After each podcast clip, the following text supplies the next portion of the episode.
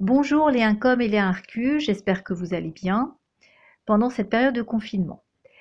Alors, nous avions donc vu la semaine dernière euh, les inégalités sociales avec notamment l'exemple de Figaro de Beaumarchais. Et je vous proposais pendant cette semaine de travailler sur l'intolérance religieuse. Alors pour cela, je vous avais proposé un texte de l'affaire Calas avec Voltaire. Je vous avais également proposé donc une petite vidéo, je ne sais pas si vous avez pu aller la voir, où ça vous expliquait ce qu'était en fait hein, l'affaire Calas pour que ce soit un petit peu plus précis pour vous.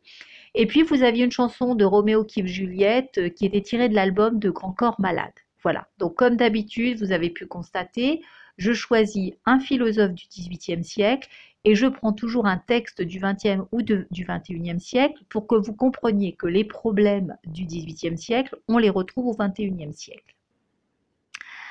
Alors, tout d'abord, euh, je vais commencer par lire cet extrait du traité sur la tolérance euh, de Voltaire. Alors, il faut voir, avant de commencer, qu'en 1761, on retrouve donc Marc-Antoine Calas, qui est pendu dans le magasin de son père, son père qui est Jean Calas, qui est un protestant. Ce dernier est accusé de l'avoir tué pour l'empêcher de se convertir au catholicisme, religion qui était majoritaire en France à l'époque.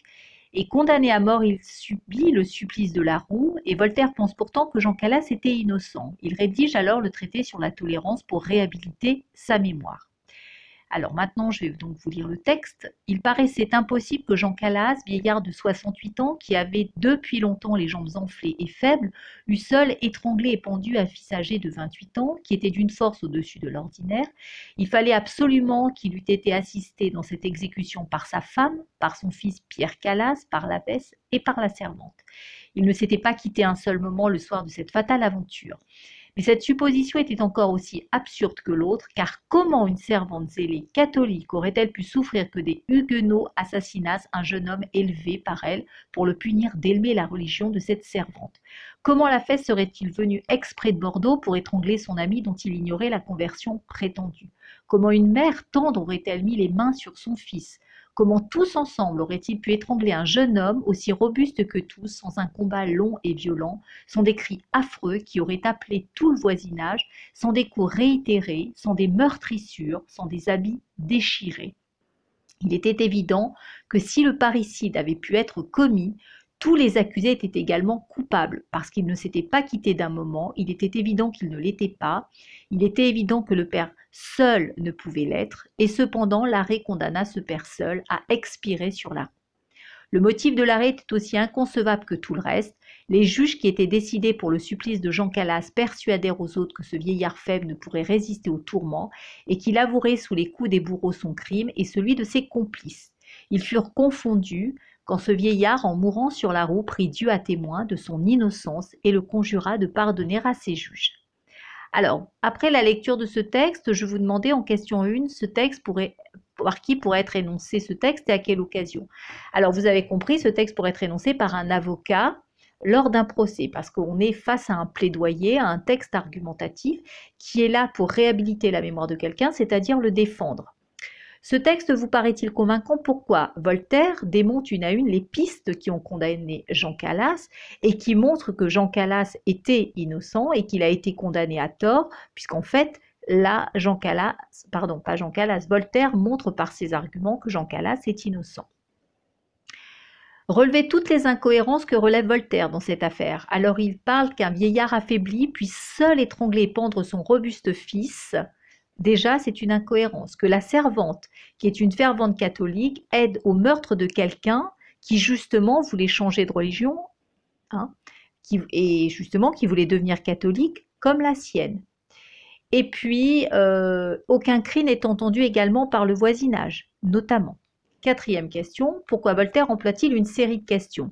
Alors, cette série de questions, je vous rappelle, elles n'attendent pas de réponse. Ce sont ces fameuses questions rhétoriques qu'on a déjà vues précédemment où on n'attend pas de réponse. Elles sèment le doute dans l'esprit des lecteurs. Et ce sont des questions donc rhétoriques, des questions qui n'attendent pas de réponse puisqu'elles sont évidentes. Ensuite, surlignez les principales répétitions du texte. Quel effet produisent-elles? Vous aviez la répétition comment, qui, qui mettait le doute. Vous aviez la répétition il était évident, qui est là pour faire entendre raison.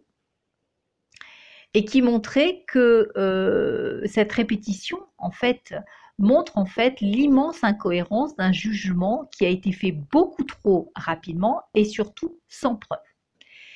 Question 6. Quelle image de la justice ce texte offre-t-il? Il offre l'image d'une justice qui est arbitraire, ça veut dire qu'elle n'est pas équitable, qu'elle est juste décidée par quelques hommes, et donc c'est une injustice.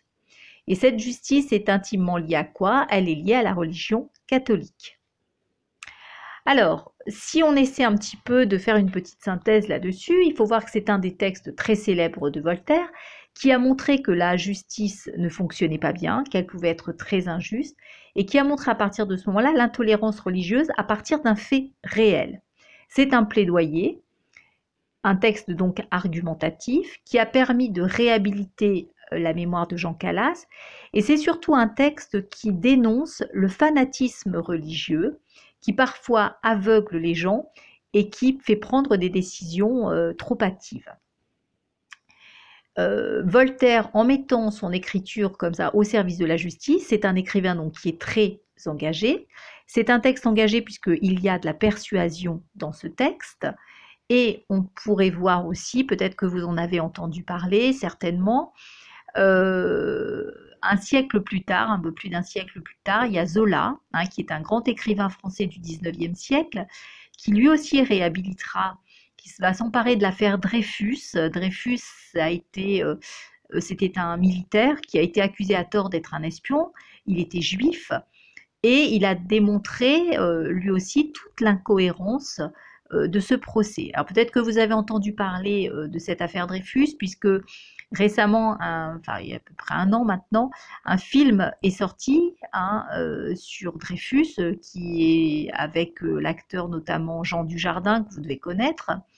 Et ce film, c'est un film de Polanski, on en a beaucoup entendu parler, puisque Polanski est accusé donc de viol et donc, euh, ça, il y a eu au niveau des Césars, peut-être que vous avez vu, en ont beaucoup parlé au niveau des Césars cette année, notamment parce que Polanski a eu le César du meilleur réalisateur pour ce film, donc sur l'affaire Dreyfus. Voilà. Alors, je vous proposais ensuite une chanson, euh, Roméo kiffe Juliette, qui était tirée de l'album Troisième temps de Grand Corps Malade de 2010. Alors, euh, vous avez peut-être, il était intéressant d'aller écouter la chanson. Hein. Alors, cette chanson, elle faisait référence à quoi? Je ne vais pas chanter pour vous, hein, euh, je chanterai pour moi, mais pas pour vous. Vous pouvez chanter chez vous, ça vous fera du bien hein, pendant le confinement. Alors, donc, euh, je vous demandais, le titre fait référence à quelle histoire? Est-ce que vous pouvez la résumer? Alors, je pense que tout le monde avait trouvé que ce titre faisait référence à la pièce de Shakespeare, Roméo et Juliette, ces deux amants hein, qui habitaient à Vérone, en Italie. Alors, rapidement, quelle est l'histoire? Euh, c'est Roméo Montaigu et Juliette Capulet qui s'aiment d'un amour pur. Et malheureusement, leurs deux familles qui habitent Vérone se vouent une haine. Hein, voilà. Euh, dès le lendemain de leur rencontre, un bal masqué, ils demandent à frère Laurent de les marier secrètement. Et le prêtre va accepter de les marier secrètement. Mais le cousin de Juliette, Tybalt, va provoquer Roméo en duel. Celui-ci, un Roméo va refuser, va se faire remplacer par son ami Mercutio, qui paiera de sa vie cette confrontation. Roméo va jurer de le venger et après avoir tué Tybalt, il se voit banni de la ville. Le père de Juliette se résout alors à marier sa fille au comte Paris. Juliette cherche refuge auprès de frère Laurent qui lui remet une potion qui lui permet de feindre la mort pendant 40 heures. Après avoir fait promettre à l'homme d'église de prévenir Roméo du subterfuge, Juliette avale le breuvage. Hélas, Roméo ne reçoit pas la nouvelle à temps et fou de douleur, il se rend sur le tombeau de sa bien-aimée pour s'y donner la mort. Il y trouve Paris, qu'il tue au terme d'un duel, avant d'avaler lui-même un poison qui le tue dans l'instant. Juliette se réveille alors et elle constate la mort de son jeune époux. Elle saisit la dague de Roméo et elle se suicide les éléments du titre qui, font partie, hein, euh, qui faisaient partie du présent, vous aviez le verbe kiffer qui signifiait donc aimer, donc question 2, hein, le verbe kiffer qui signifie aimer, qui faisait donc partie du présent. Question 3. Avant donc d'écouter cette chanson, quel lien pouvait-il y avoir entre l'histoire de Calas et celle des deux amants de Vérone et quels éléments de l'histoire de Shakespeare ont pu être modifiés?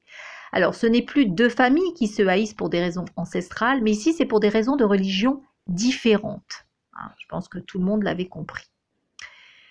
Ensuite, quel est le thème de la chanson? Bah, C'est l'interdiction de s'aimer car Roméo est musulman et Juliette est juive. Quels sont les éléments qui font penser à l'histoire de Shakespeare? Alors, à la question 5. Donc, ce que vous pouviez souligner qui faisait partie de l'histoire de Shakespeare, vous aviez au vers 1 Roméo, au vers 2 Juliette, au vers 3 16 ans. Dans la strophe, euh, alors attendez, je compte 1, 2, 3, 9. Alors, à la neuvième strophe, vous aviez malgré son pote Mercutio et pas de fiole de cyanure. Voilà, donc ça c'était pour les éléments qui font penser à l'histoire de Shakespeare. Quels sont les éléments contemporains? La question 6, donc une autre couleur. Les éléments qui étaient contemporains, je pense que vous aviez trouvé, par exemple, au vers 1, bâtiment 3, au vers 2, immeuble d'en face au dernier étage. Dans la strophe 1, 2, 3, vous aviez le cinéma, le métro, alors des anachronismes hein, évidemment. Dans le vers 5, il parle de sandwich au grec et de cheese au McDo. Il parle d'un texto sur l'iPhone et un chat Internet. Il parle du hall du bâtiment 3. Voilà, donc ça c'était pour les éléments contemporains à la question 6. À la question 7, quelle est la différence entre la pièce de Shakespeare et la chanson? Bah, Il n'y a pas de mort à la fin, mais c'est une fuite. Question 8. Quel lien unit les deux textes, celui de Voltaire et celui de Grand Corps Malade? Ben, Vous l'aurez bien sûr reconnu, c'est l'intolérance religieuse qui conduit donc à des drames. Voilà, donc j'espère que j'ai été assez claire. Alors je vous rappelle, renvoyez-moi, je vous le dis à chaque fois, mais renvoyez bien votre travail. Le confinement risque de durer et ça va être un des critères euh, d'évaluation pour le troisième euh, trimestre, enfin semestre si vous aimez mieux, pour la fin du deuxième semestre. Euh, c'est-à-dire qu'on a reçu des consignes nous demandant de voir si les élèves renvoient du travail, s'ils sont sérieux, s'ils communiquent avec nous. Alors j'ai certains élèves qui communiquent régulièrement avec moi, qui m'envoient régulièrement donc leur travail. Je, les en remercie parce que je trouve que c'est sérieux ce qu'ils font. Et puis bah, à la fois ça me fait plaisir d'avoir de leurs nouvelles. Voilà, parce que quand même, je vous suis toute l'année, donc euh, j'aimerais bien revenir au lycée et vous voir. Donc, euh, d'avoir des nouvelles des élèves, ça fait toujours plaisir. Donc, euh, voilà. Donc, bah, continuez à travailler sérieusement. J'espère que vous allez bien. Prenez soin de vous et de vos familles. Et puis, je vous dis à très bientôt.